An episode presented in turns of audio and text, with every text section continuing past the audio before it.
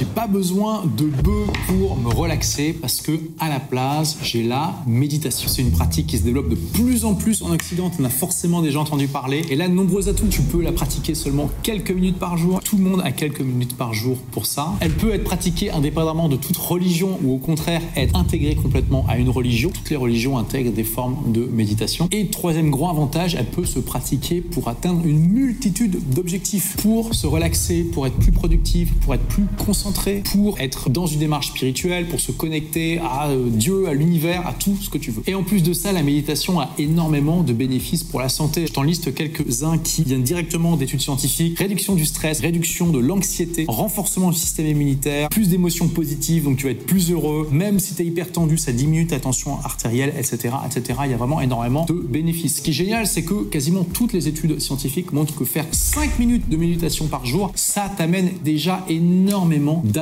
Comment méditer? Je te rassure, t'as pas besoin d'un gros bol tibétain comme là. T'as juste besoin, et c'est ça qui est incroyable, de respirer. Il n'y a pas besoin d'énormément de choses. La forme la plus simple de méditation, c'est simplement de t'asseoir dans une position confortable. Tu peux te mettre dans une position de lotus si tu veux, mais t'es même pas obligé. Tu peux juste t'asseoir comme je le fais là dans une chaise, le dos bien droit, aligné comme une pile de pièces d'or. Ça, c'est une expression de Mathieu Ricard, l'interprète français du Dalai Lama. Et ensuite, tu vas fermer les yeux. Tu vas te concentrer sur ta respiration. Tu commences par trois grandes respirations et ainsi de suite, trois fois de suite. Et ensuite, tout simplement, ce que tu vas faire, c'est compter tes respirations. Le but, c'est vraiment d'être dans le moment présent et de compter quand tu inspires et quand tu expires. Tu vas compter, donc tu vas faire dans ta tête, hein, tu le dis pas, tu fais 1. Quand tu expires, tu dis à nouveau 1. Et après, tu fais 2, 2, 3, 3, etc., etc. Tu montes jusqu'à 10, tu reviens ensuite à 0. Et si à un moment tu vois que tu t'es égaré dans tes pensées, que tu as perdu le compte, tu redémarres de 0 et tu t'arrêtes pas tant que tu n'as pas fait au moins une fois l'aller-retour. Tu vas voir que c'est un exercice qui paraît simple, mais qui ne l'est pas tant que ça pour beaucoup de personnes. Justement, pratiquer cet exercice, ça va te permettre d'avoir une meilleure conscience de ta capacité de concentration. Tu verras que malheureusement, souvent, elle n'est pas aussi développée que ce qu'on pourrait croire, et de ta capacité à être dans le moment présent et à te focaliser sur quelque chose de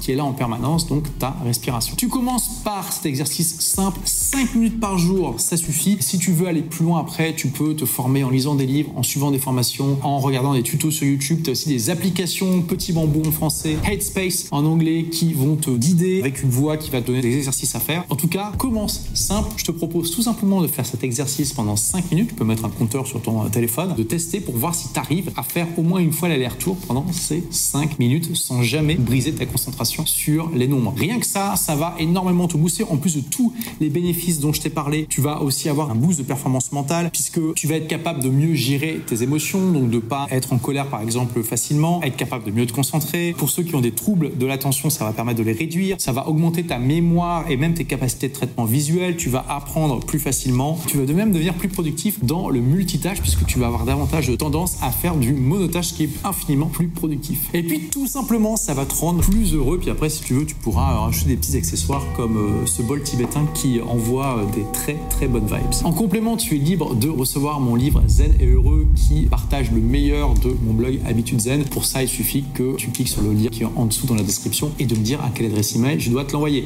Merci d'avoir écouté ce podcast. Si vous l'avez aimé, est-ce que je peux vous demander une petite faveur?